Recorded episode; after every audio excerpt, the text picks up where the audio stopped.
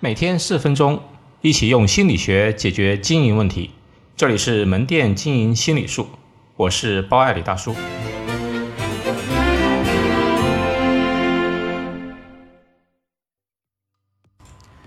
喜茶排队现象背后的心理诱因。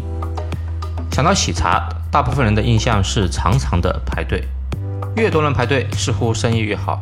前不久，我家附近一个商场开了家喜茶，生意异常的火爆。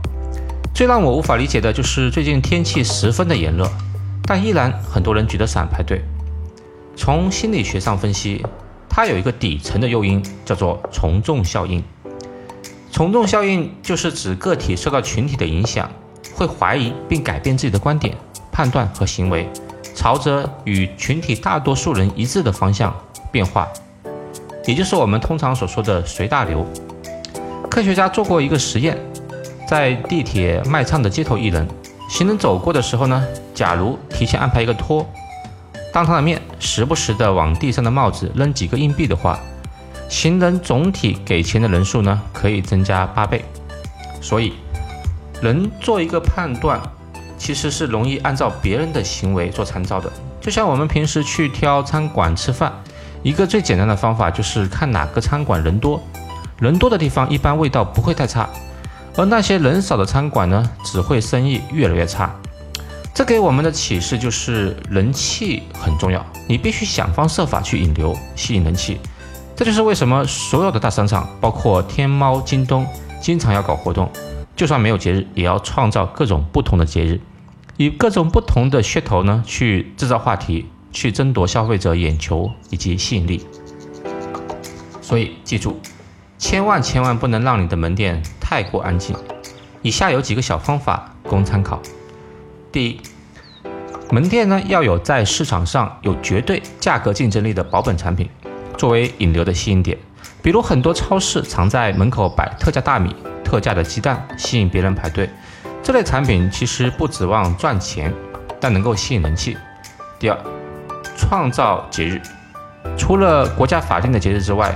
门店可以自己设置固定的会员节、会员交流节之类的节日，是一种仪式感很强的设置，会让人愿意去从众。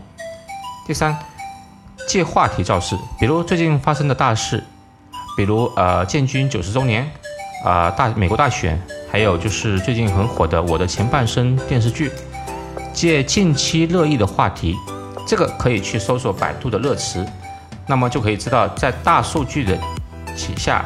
那么大家聊的话题是什么？以此来去做一些促销和宣传活动。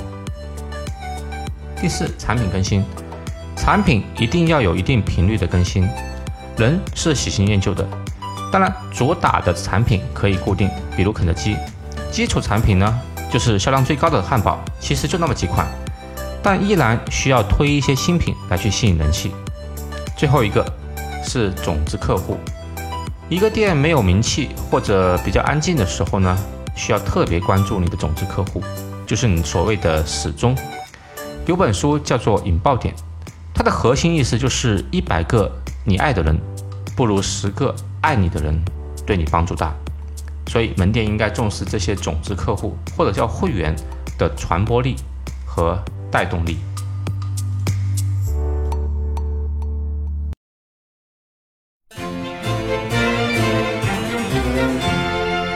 好，今天就到这里。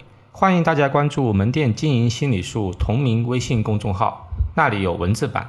谢谢。